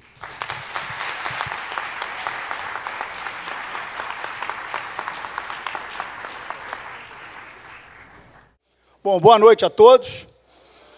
Minha fala será breve, vou procurar manter o dinamismo aqui do professor Bruno, que fez uma excelente explanação sobre a China desde a antiguidade até os dias de hoje. Eu vou falar da China de hoje, com um embasamento mais voltado para a área de geopolítica. Tá? Uh, o roteiro da minha apresentação está dividido em seis partes. Primeiro, a introdução. Segundo, qual é a visão de mundo que eu tenho para falar sobre esse assunto aqui. Terceiro, o redesenho geopolítico do mapa mundial que está acontecendo hoje. Quarto, estratégia chinesa de ascensão hegemônica. Quinto, competição geopolítica Estados Unidos versus China. E seis, considerações finais, créditos e agradecimentos. Bom, introdução. Por que a escolha desse tema? Por que, que a gente resolveu falar da ascensão da China? Primeiro, esse tema estará no centro dos debates nacionais e internacionais pelos próximos anos. Na verdade, ele, esse assunto já não é, não é recente, né? não é de hoje, e ele vai continuar sendo um dos assuntos mais importantes nos próximos 10 ou 20 ou 30 anos. Segundo, dificilmente a ascensão da China será pacífica. Essa é uma aposta minha. Pode ser que seja, tomara que sim. Mas quando um, uma grande potência desafia outra, que é hegemônica, o resultado não é bom. A história mostra isso em várias ocasiões. E terceiro, supõe-se que o país, a China, continuará crescendo pelas próximas décadas. Essa é uma suposição, tá? Eu acredito que isso vai acontecer. Bom, é, como funcionam as relações internacionais? E aí eu vou colocar aqui cinco pressupostos. Primeiro, os estados são os principais atores das relações internacionais.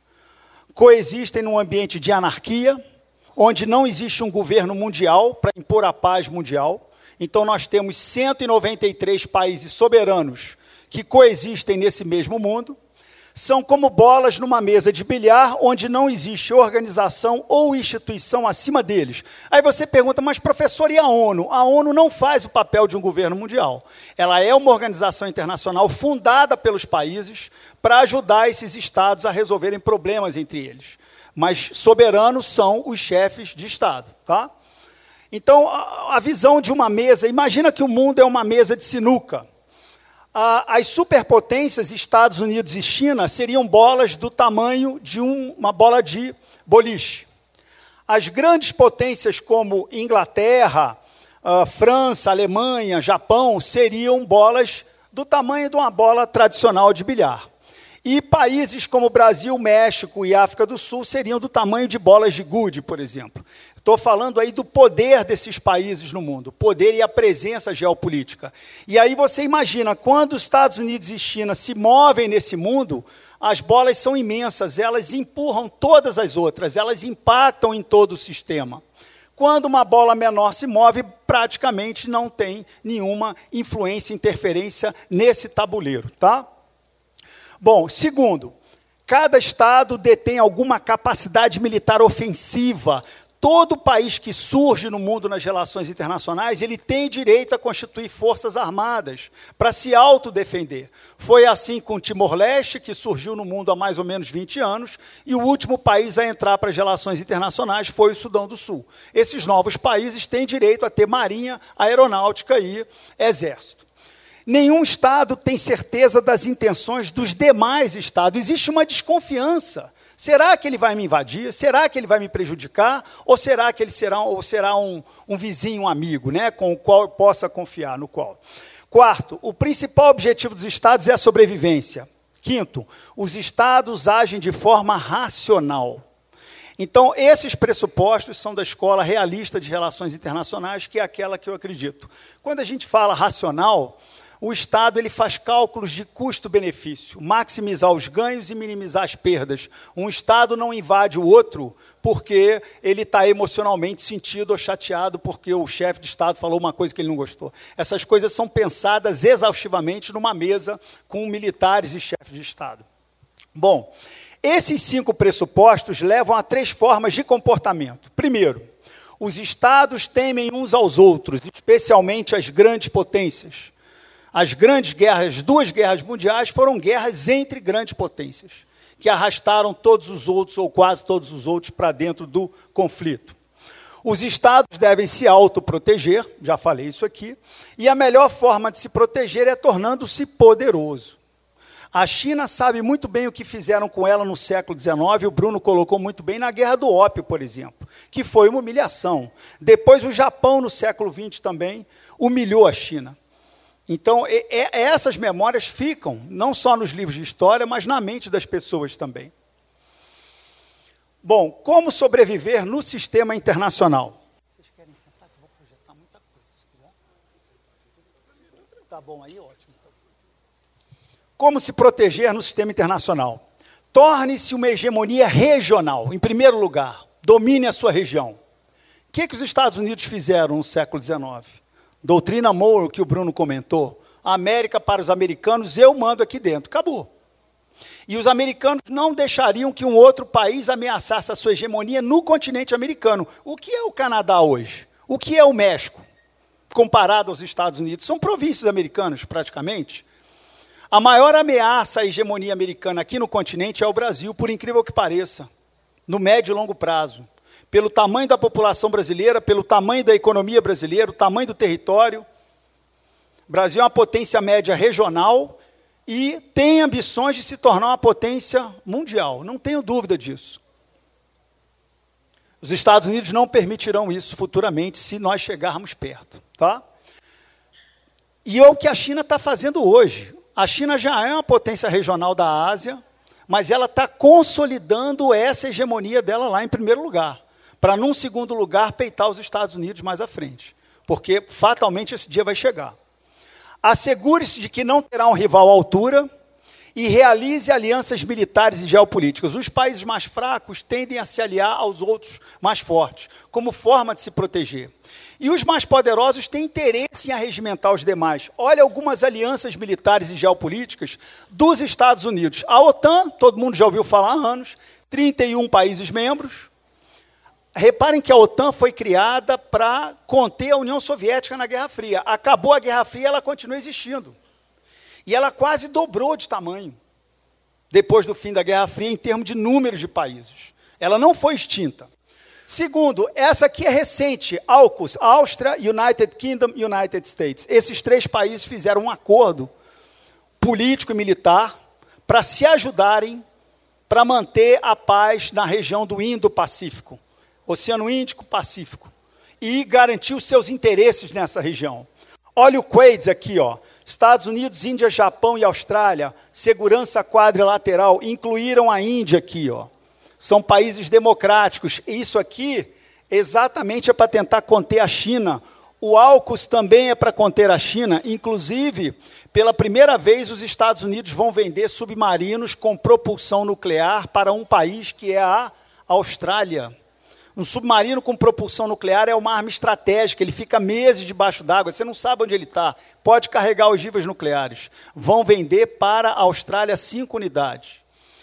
E uma mini-OTAN, que é um nome um pouco forte, né? chamar de mini-OTAN, mas eu li isso recentemente. Estados Unidos, Japão e Coreia do Sul fizeram um acordo político de procurar se ajudarem se houver um ataque da Coreia do Norte ou da China, ou seja, é um, na verdade eles estão reforçando os laços que já existiam políticos e diplomáticos entre eles.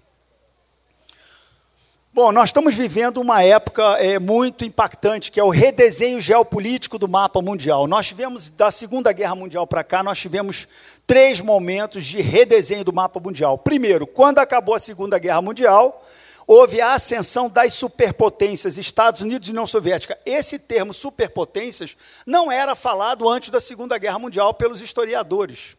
Eles, eles se referiam aos países europeus como grandes potências. Só que aí, de repente, surgem dois países gigantescos, com território gigantesco, população imensa, economia imensa e potências militares e nucleares. E aí surge esse termo, então, superpotências, para se referir a esses dois aqui. E os países europeus, então, foram colocados como potências de segunda grandeza. Então, o mundo muda muito após a Segunda Guerra Mundial, gerando a Guerra Fria. E a Guerra Fria também acaba. Em 1989 91, a União Soviética se desintegra, a Guerra Fria acabou, o capitalismo sai como vencedor e o mundo torna-se relativamente unipolar. Estados Unidos. Então foi um segundo momento de ruptura aqui, ó, geopolítica e histórica. E nós estamos vivendo um outro momento de redesenho geopolítico no mundo. Eu botei essa data 2022 aqui só para a gente ter uma referência, que foi o ano que a, a Rússia invadiu a Ucrânia. Mas essa guerra Rússia-Ucrânia não começou em 2022. Ela começou em 2014, quando a Rússia anexa a Crimeia. Agora, é, nós estamos vivendo a segunda ruptura da geopolítica internacional. A Rússia torna-se definitivamente inimiga do Ocidente. Nós vamos esperar anos ou décadas para que ela volte a ter uma relação harmoniosa com a Europa e com os Estados Unidos, depois dessa invasão. Nós estamos vivendo o rearmamentismo da Alemanha e do Japão.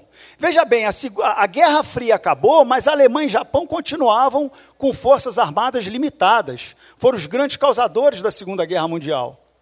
E por causa da invasão russa na Ucrânia e por causa da ascensão da China, a Alemanha está se rearmando e o Japão também com a bênção dos Estados Unidos. Olha que coisa impressionante.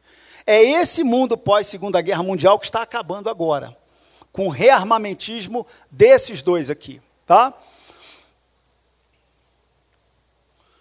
Bom, então surgem gradativamente no mundo hoje dois polos antagônicos que estão se configurando: o bloco ocidental, Estados Unidos mais OTAN, Japão, Coreia do Sul, Austrália, Israel, Índia talvez, que a Índia tem uma relação muito próxima da Rússia, Ucrânia, Filipinas, etc.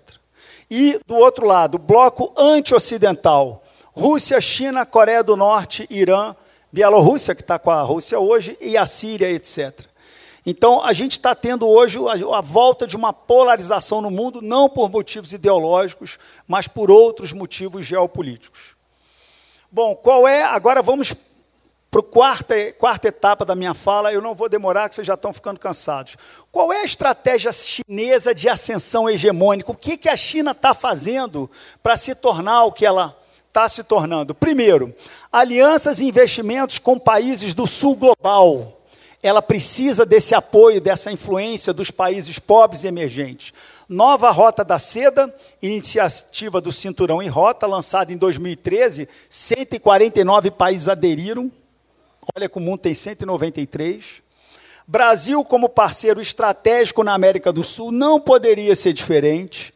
E a China foi muito paciente quando com o governo anterior brasileiro, que foi um governo que não teve boas relações com a China, bateu de frente com a China, e eles então diplomaticamente foram cozinhando e esperaram vir um governo agora de esquerda que acabou tendo uma relação preferencial com eles. Quer dizer, a China sabe fazer diplomacia, né? Aprenderam com os chineses aprenderam com os europeus e americanos valorização e ampliação dos BRICS, que o professor Bruno colocou aqui muito bem, o BRICS é fundamental para a China. Segundo, consolidação da hegemonia regional no Indo-Pacífico, novo mapa oficial da China e reincorporação de Taiwan. O maior risco de uma guerra naquela região, em primeiro lugar, é Taiwan. A China considera Taiwan uma província rebelde, ela quer reincorporar Taiwan. Eu vou falar desse novo mapa oficial da China que até o Rodolfo comentou. Aumento de áreas de influência e aliança geopolítica, soft e hard power, e projeto de se tornar a maior liderança em setores estratégicos. Eu vou falar nisso aqui. A China tem um planejamento para até 2030 ela ser o país mais avançado do mundo em inteligência artificial, robótica, tecnologia da informação e informática. Perceberam isso? Eles têm hackers oficiais, ninguém fala isso, mas eles têm é, hackers trabalhando para o governo e testando os sistemas americanos do Pentágono e da, das empresas produtoras de armamentos. China e Rússia fazem isso muito bem. Os Estados Unidos também. Olha aqui, só para a gente ter uma ideia da presença da China na América do Sul. Exportação do Brasil no ano passado, a China comprou do Brasil 89 bilhões de dólares. Olha os Estados Unidos aqui, ó, duas vezes e meio menos. Os Estados Unidos foram o maior parceiro comercial do Brasil durante 80 anos. A China desbancou os Estados Unidos, a Argentina em terceiro. Dos dez principais produtos de exportação brasileiros, a China é o maior mercado de sete. Agora vamos falar das importações do Brasil ano passado. o Brasil importou da China 61 bilhões e dos Estados Unidos 51. Ou seja, ela deslocou os Estados Unidos como uma potência de segunda grandeza e ela tomou esse lugar. E não fez isso só no Brasil, não. Ela fez em vários países da América do Sul e da África. Olha o novo mapa da China, isso aqui está dando muita polêmica. Esse é um mapa que o governo chinês está distribuindo nas escolas para os estudantes do ensino fundamental e médio. Olha aqui. Áreas que são disputadas entre a China, o Paquistão, a China e a Índia. E essas ilhas aqui disputadas pelas Filipinas, Malásia, Vietnã, a China desenvolveu um mapa colocando essas áreas como sendo dela, soberania dela. Só para vocês entenderem. Vocês estão vendo esse pontilhado aqui, ó? Chama linha das nove raias. Isso aqui chama Mar do Sul da China. Não quer dizer que esse mar pertença à China. Mas ela, no mapa, ela colocou que toda essa região aqui faz parte da China entrando, invadindo a zona econômica exclusiva desses países aqui, Malásia, Filipinas, Vietnã. O que, que é zona econômica exclusiva? Para a gente entender um pouco melhor, toda essa área azul clara aqui é a zona econômica exclusiva brasileira. Isso aí foi definido pela Convenção das Nações Unidas do Direito do Mar, foi aprovado em 82, que determinou o seguinte: todo país costeiro que tem litoral, ele tem direito a 200 milhas marítimas de zona econômica, o que dão aproximadamente 370 quilômetros. Toda a riqueza no subsolo e no mar dessa região pertence ao estado costeiro. Então, petróleo, gás, minério no fundo do mar, pesca, tudo isso pertence ao estado costeiro. A área, a zona econômica brasileira é gigantesca, são 3 milhões e meio de quilômetros quadrados. É quase do tamanho da Amazônia que o governo brasileiro chama de Amazônia Azul, pelo tamanho e pelas riquezas naturais que tem. O que, que a China está fazendo? Essa, tá vendo a legenda aqui? Essa linha vermelha aqui, ó, a China falou, isso aqui é meu, ó, e não tem discussão. Reparem que a linha amarela é a zona econômica exclusiva da Malásia. Malásia aqui, ó, no sul.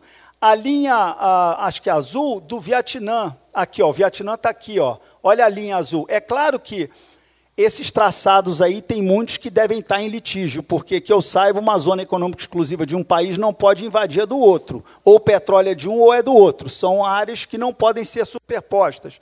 Então, há uma certa desavença. O que, que a China fez? Pegou e definiu que isso tudo aqui é dela. E tem ilhas estratégicas aqui que ela está militarizando essas ilhas. Por que, que a China está fazendo isso? Não é só por causa das riquezas econômicas aqui, não.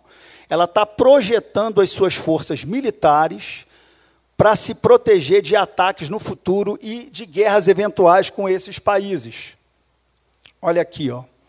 Esses aqui são, olha aqui, são os recifes onde ela está aproveitando para construir ilhas artificiais e militarizando essas ilhas, com radares, com bases aéreas, com míssil terra-ar, mísseis capazes de destruir navios a 800 quilômetros de distância.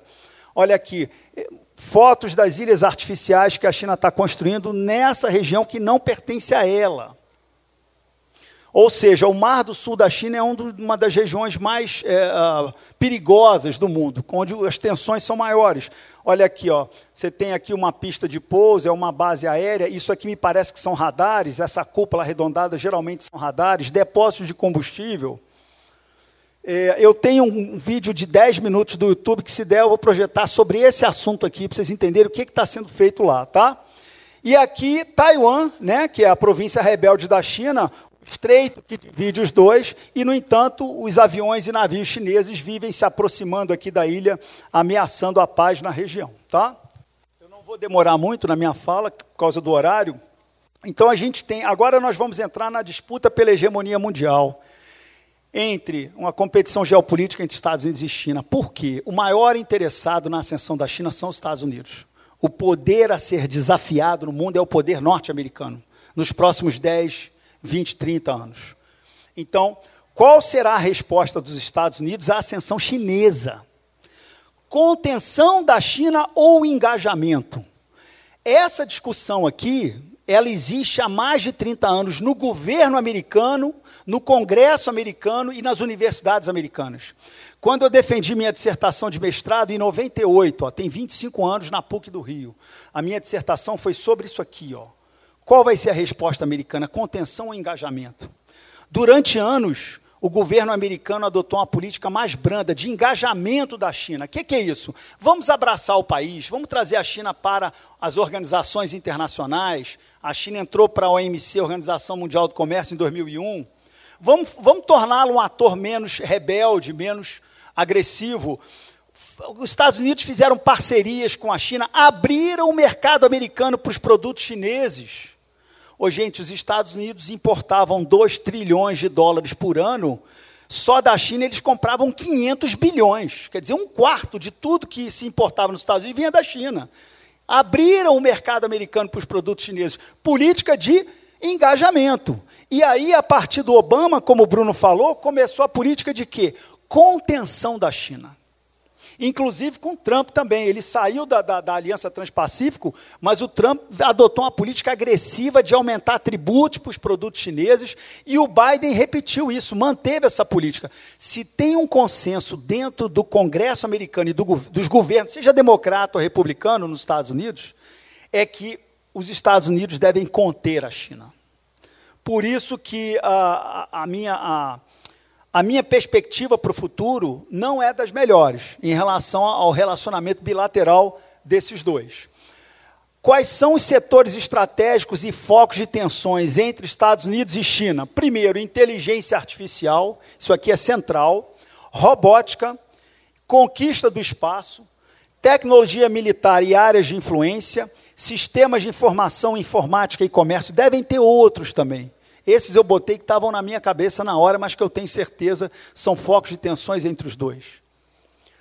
Agora, uma provocação aqui, já caminhando para o final da minha fala, eu sempre faço essa, essa provocação com os meus alunos.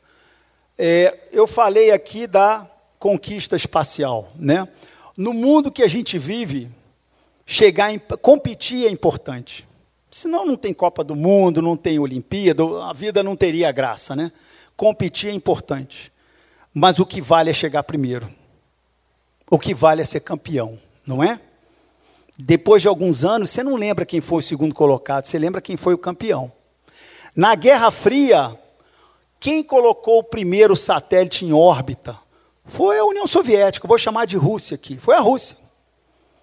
Isso aqui apavorou a sociedade americana porque, e o governo, porque de repente tinha um satélite passando em cima do território americano que podia tirar foto das bases militares americanas, podia filmar e podia ser carregado com uma bomba atômica, por exemplo. Primeiro satélite Sputnik russo. Depois eles colocaram o primeiro ser vivo em órbita. Tinha que saber se um ser vivo conseguia respirar no espaço, mesmo dentro de uma cápsula. Será que ele sobreviveria? Por quê? Queriam colocar um homem lá, um astronauta. Mandaram a cadela lá e que ela sobreviveu. Depois, Primeiro astronauta a ser lançado para o espaço, Yuri Gagarin, russo também. Uma das frases mais famosas da história humana é: a Terra é azul. Ninguém sabia qual era a cor do nosso planeta de longe. Os russos foram os primeiros a colocar uma mulher no espaço.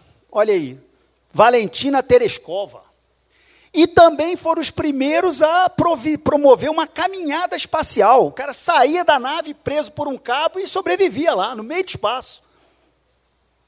Também foram os russos, também foram os primeiros a criar a estação espacial permanente em órbita da Terra. Isso aí foi bem depois. Mas depois de tudo isso aqui, ó, os americanos ficaram mordidos. Falaram: não, não, peraí. Nós vamos mostrar que nós somos melhores do que nós. Vamos chegar primeiro. Aonde? Na Lua. Olha aqui, ó. Para mim, essa é a foto mais impactante de toda a história humana, mais emblemática. Você colocar um ser humano, eu tenho essa foto lá no meu escritório enfeitando, num quadro.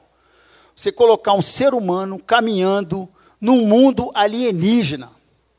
A Lua parece muito, parece muito familiar para a gente, ela está aí há 4 bilhões de anos, a gente vê todo mês.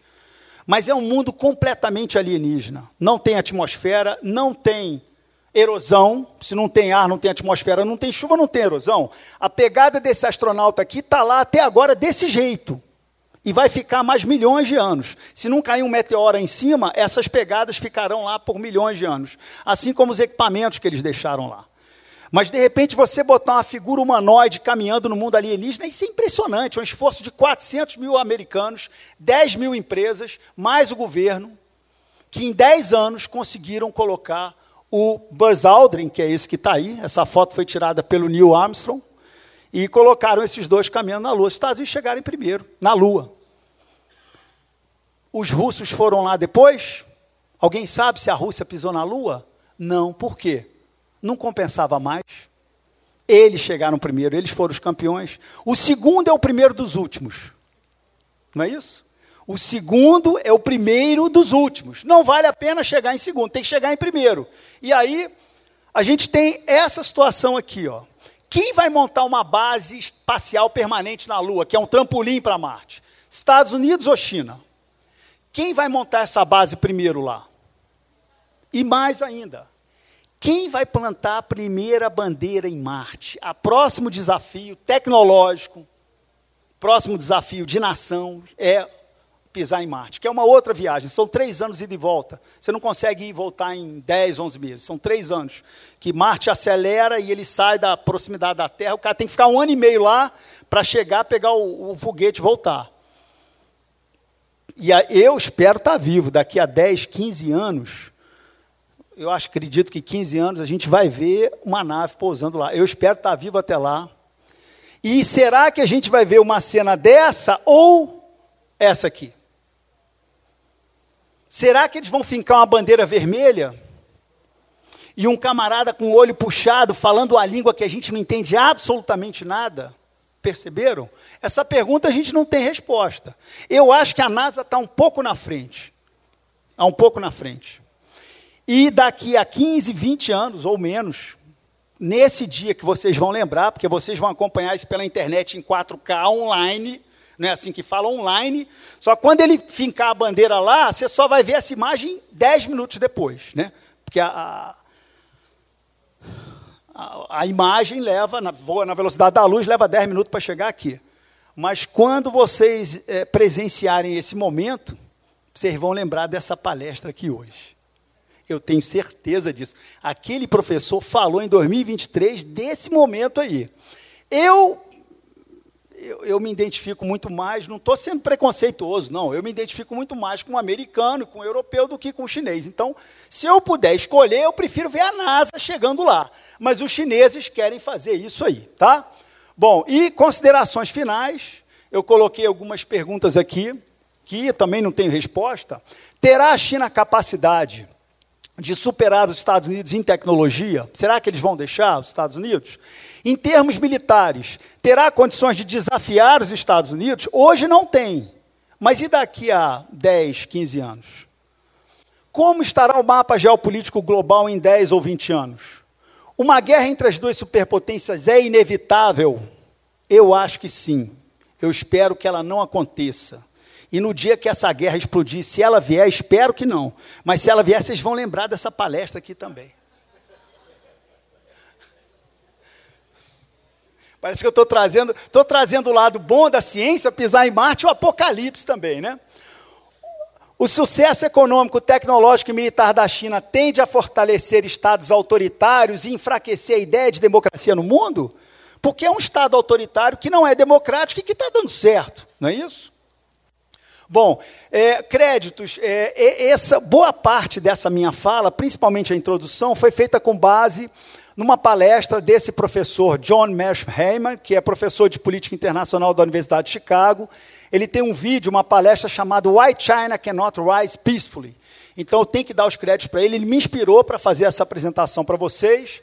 Eu agradeço a PUC Minas e a SCAP pela oportunidade, aos alunos e professores que nos assistem aí, aos que estão assistindo de casa também, né, que está sendo televisionado e tem gente em Brasília assistindo essa fala, tem gente no Rio de Janeiro, tem muita gente em outros estados assistindo a gente aqui hoje. Aos funcionários da logística que viabilizaram a transmissão, aos professores Bruno e Rodolfo pela parceria e a Mário Guise pela arte de alguns slides. Por acaso é meu tio que trabalhou quase 40 anos na Rede Globo, na parte artística da Rede Globo. Ele me ajudou a fazer alguns slides, eu sou grato a ele. Muito obrigado pela atenção.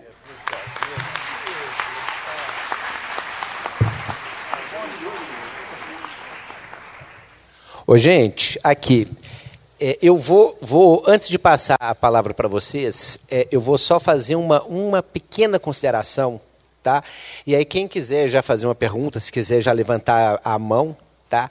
Mas é, é, é engraçado porque enquanto o professor Guise ele ia falando, ia mostrando as imagens que agora eu sei, feitas pelo seu tio, né? É, é, eu me lembrava de uma conversa que eu tive com um canadense da área de TI há pouco tempo. Né?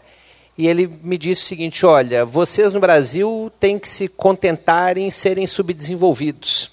Tá? Vocês nunca vão para lugar nenhum. Né? E aí eu, eu aquele nacionalismo né, me, me revoltou naquele momento, aí eu falei com ele, ele virou e falou assim, olha, é, vocês não dão nenhum valor para a ciência. Tá? E aí ele me fez uma conta, que eu fiz aqui uma conta de padeiro enquanto nossos colegas iam falando. Né? Ele virou e falou, olha, é, vocês vendem commodities. Tá? Eu fiz aqui as contas com os dados de hoje. Falou, olha, para comprar um iPhone, nós precisamos exportar 14 toneladas. Né? falou: olha, vocês se preocupam em serem exportadores de minério. Né? Falou: olha, isso não vai levar vocês para lugar nenhum. Enquanto seus militares ficam lá discutindo a riqueza da Amazônia, vocês não descobrem que a riqueza está na tecnologia. Né? De fato, um iPhone custa 9 mil reais, a tonelada de minério, 660 reais. Eu perguntava para o professor Bruno aqui agora qual é o valor de uma bolsa de mestrado. Né? Ele falou, olha, em torno de 2 mil reais. Tá?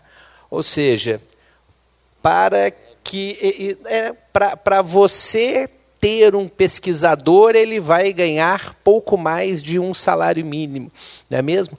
Quantos de vocês estão dispostos efetivamente a deixarem de ingressar no mercado de trabalho para ficarem anos aplicando projetos, para conseguirem a, a, a bolsa, ficar anos sem, sem, reajuste? Não é? Então, isso nos condena, de fato, a sermos uma potência regional, como Guise diz, porque a gente está concorrendo com a Bolívia, Colômbia, não é? Mas era só aquela amargura que me deu vendo aqui a imagem do povo chegando na, na na Lua, em Marte, não é mesmo? E aí eu tenho que concordar que, de fato, a questão do tempo que você fala, né, assim, com o passar do tempo, a gente só lembra do primeiro mesmo, não é? É isso.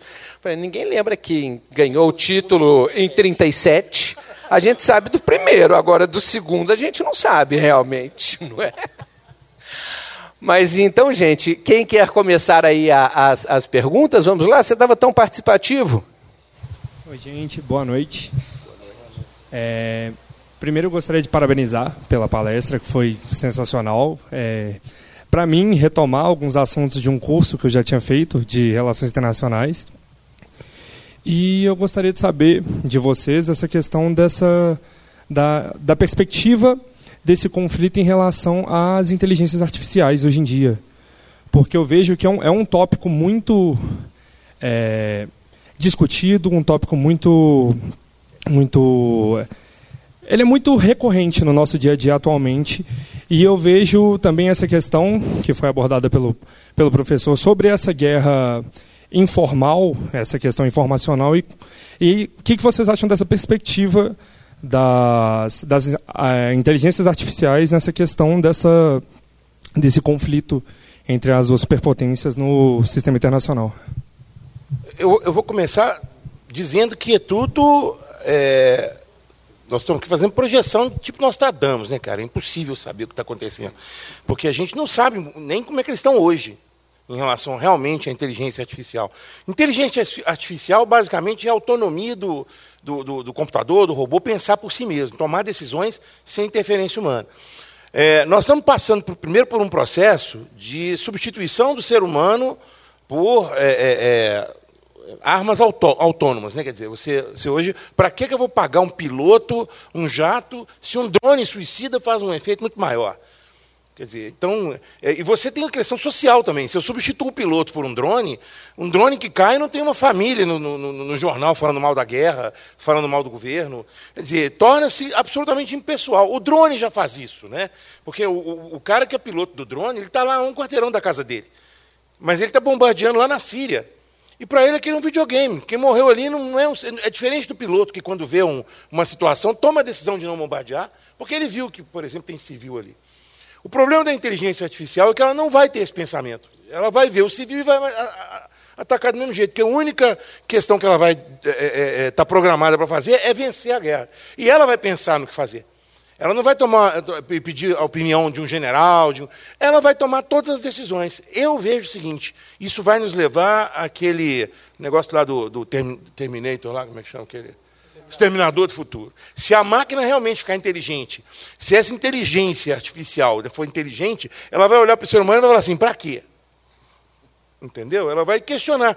Esse cara está destruindo o planeta, ele é sujo, ele é chato, ele é briguento, e, e, e para que nós vamos precisar dele? Se, se a máquina vai se replicar, se ela vai se consertar, se ela vai se fabricar, se ela for inteligente, ela vai se livrar da gente. Só fazer uma observação à sua pergunta. É, é, claro que a gente não tem como prever o futuro, mas pelo que a gente está vendo da evolução tecnológica, o soldado de carne e osso ele tende a desaparecer. Eu acho que é coisa para mais 20, 30 anos.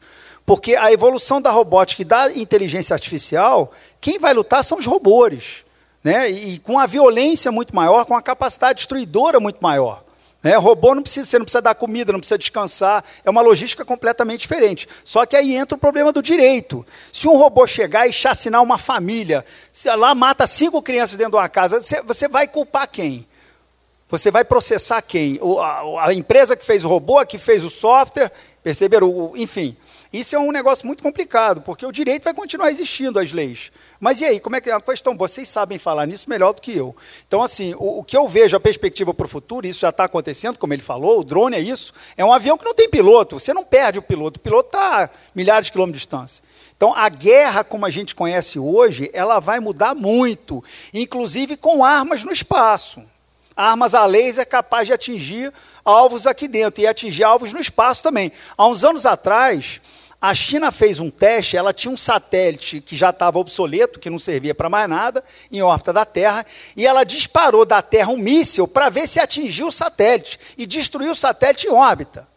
Gerou uma reclamação muito grande da comunidade científica da NASA, porque a quantidade de milhares de detritos que se espalharam, isso é perigoso para os astronautas, né, para a estação espacial, tudo. Mas ela queria ver a pontaria dela.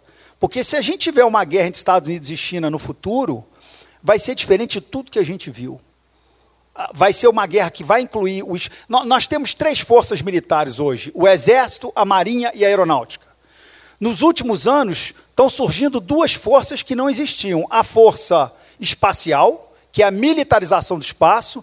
Pacifistas já tentaram convencer chefe de Estado a fazer um tratado internacional para não militarizar o espaço, não conseguiram. Então, a quarta força militar das grandes potências será a força espacial, e a quinta força é a cibernética. É você invadir, por exemplo, o sistema elétrico americano e apagar, gerar um apagão em metade dos Estados Unidos. Perceberam isso? Quer dizer, você coloca a população em pânico. Ou então invadir o sistema do Pentágono Então, esse é, é uma força militar também. Estão treinando para a guerra com isso. Boa noite. Quero cumprimentar o professor Bruno, agradecer pela apresentação maravilhosa. Também o professor Ricardo, grande competência para abordar um assunto tão complexo, né?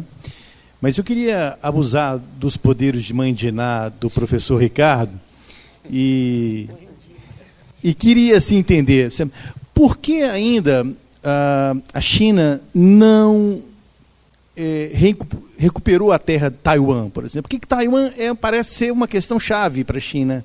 Né? É, nós sabemos que o Conselho, que o Congresso norte-americano tem, tem, se manifestado né, a favor de Taiwan e parece ser tão fácil para a China invadir. A China não está preparada ainda, a China não quer. Eu queria ouvir os dois professores nessa questão. Porque parece que Taiwan pode ser o, o, o aí vem a questão da mãe de Iná, né? Pode ser o, o estupim de uma terceira guerra mundial. É. Ou seria ou não? Seria na visão de vocês isso? Né? Não, Por que ainda não aconteceu essa invasão? Não, estou de acordo com você. A, a, a, invasão de Taiwan, porque teria que haver uma invasão de fato militar, né? O, poderia até fazer um acordo no futuro, mas Taiwan não quer. A, a, anexação de Taiwan geraria uma reação dos Estados Unidos, uma reação militar. E a China não quer entrar em guerra hoje com os Estados Unidos. Né? Não quer entrar em guerra no futuro também, porque não é uma guerra de cachorro pequeno. Então, assim, geraria uma reação dos Estados Unidos e isso iniciaria uma guerra entre China e Estados Unidos, naquela região, no quintal dela. Então, agora, pode ser que no futuro, né, com, com, com a China aumentando a sua capacidade militar, pode ser que chegue um momento que ela veja que há uma oportunidade para reincorporar Taiwan. Veja bem, o governo chinês e a sociedade chinesa, eu, eu, tenho lido isso recentemente, eles acreditam fielmente que a nação americana é uma nação em decadência. Ele acha que os valores ocidentais estão em decadência, muita droga nos Estados Unidos, separação familiar, enfim, violência, né, essas chacinas que são.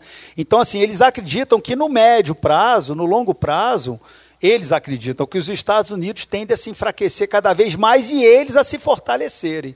Então eu acho que a China está esperando o momento certo para fazer essa reincorporação lá na frente. E aí pode levar a uma guerra de grandes proporções. É, é, é, é, é a maior causa que poderia ser, o maior foco de tensão é Taiwan. Você tem razão. Eu concordo, professor. E acho que se não fosse os Estados Unidos estar. Tá talvez assim, né, numa ameaça velada de se, se Taiwan for invadido. Esse é o, acho que esse é o grande vetor. Mas é, eu, eu ainda penso que não será uma guerra nuclear. Eu acho que vai ser uma guerra com essas novas tecnologias.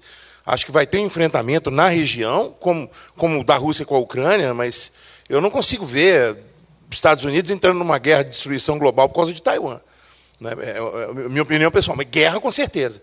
De alguma forma não vai ser pacífico, não vai ser bom é, é, vão começar com, com todas essas é, questões de bloqueio econômico. Você tem parceiros das duas ali do lado. O Vietnã é parceiro da China em alguns acordos, é parceiro dos Estados Unidos em outro. Problema do Mar da China. Acho que são tantos problemas que Taiwan vai, vai ser o primeiro dominó que vai começar a derrubar essa, essa cadeia inteira. E com certeza vai ter, a minha opinião, que se, se Taiwan for invadida, e vai ser, né, ô Ricardo, não tem jeito de impedir. Não, não digo invadida, mas anexada ela vai ser. É, e, e de tempo, né, cara? E de tempo. Acho que ela vai ser, acho que Taiwan vai ser anexado de alguma forma. N não sei se talvez prometendo uma independência para Taiwan, nos moldes que ele prometeu para Hong Kong, e na verdade não deu de, direito, mas enfim. Né? E no negócio de, de computador, cara, pelo amor de Deus, eu que não entendo nada disso. Eu estava conversando com eles aqui. Esse aqui é meu notebook. Eu venho para cá, ó, tudo no papel, manuscrito eu assim acho que o pior de todos os, os, exércitos, todas as forças armadas, é a cibernética, porque ela pode não só desligar um país, mas acionar as armas desse país contra um terceiro. Quer dizer, é, é, na hora que eles conseguirem quebrar esses firewalls todos aí do, quem conseguir fazer, eles estão tentando isso o dia inteiro, né? Todo dia eles estão tentando. Tem hoje um exército de hacker de todos os lados, Estados Unidos e tal, tentando furar esse bloqueio todo dia. Para mim, essa é a guerra mundial que já está em andamento. Eles já estão com essa guerra. E na hora que um deles furar esse bloqueio, eu acho que aí vai dar um game over no outro lado, que, né, um tilt, e, e, e aí não tem mais como recuperar. Se os Estados Unidos perde, por exemplo, a capacidade é, é, energética, acabou. Mais alguma pergunta, gente? Boa noite, professores. Boa noite a todos. É, com relação a todos os acontecimentos que vêm ocorrendo no mundo, a interferência dos Estados Unidos, aí em relação à Venezuela, do petróleo, com relação à, OTAN, né, que colocou um estopim a mais na guerra da Rússia contra a Ucrânia. É, o mundo não seria um lugar melhor se os Estados Unidos parasse de querer interferir nas outras nações e pensasse mais para o lado dele?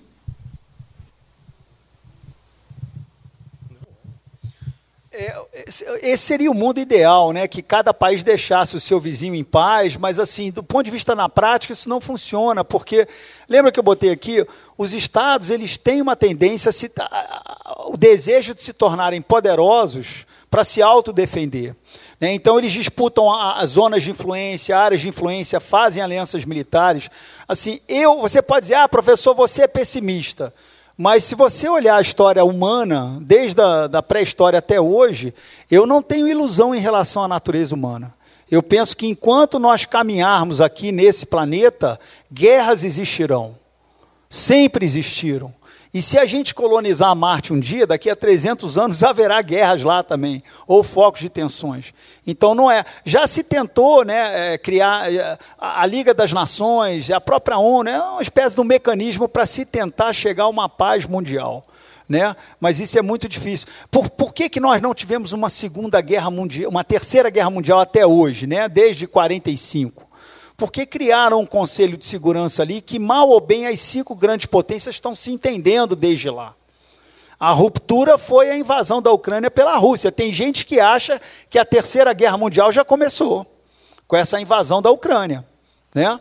Mas, assim, é, e, e, isso realmente não é possível. Os países eles vão continuar é, é, procurando se proteger e fazendo alianças e fazendo a guerra para impor os seus interesses, né? infelizmente.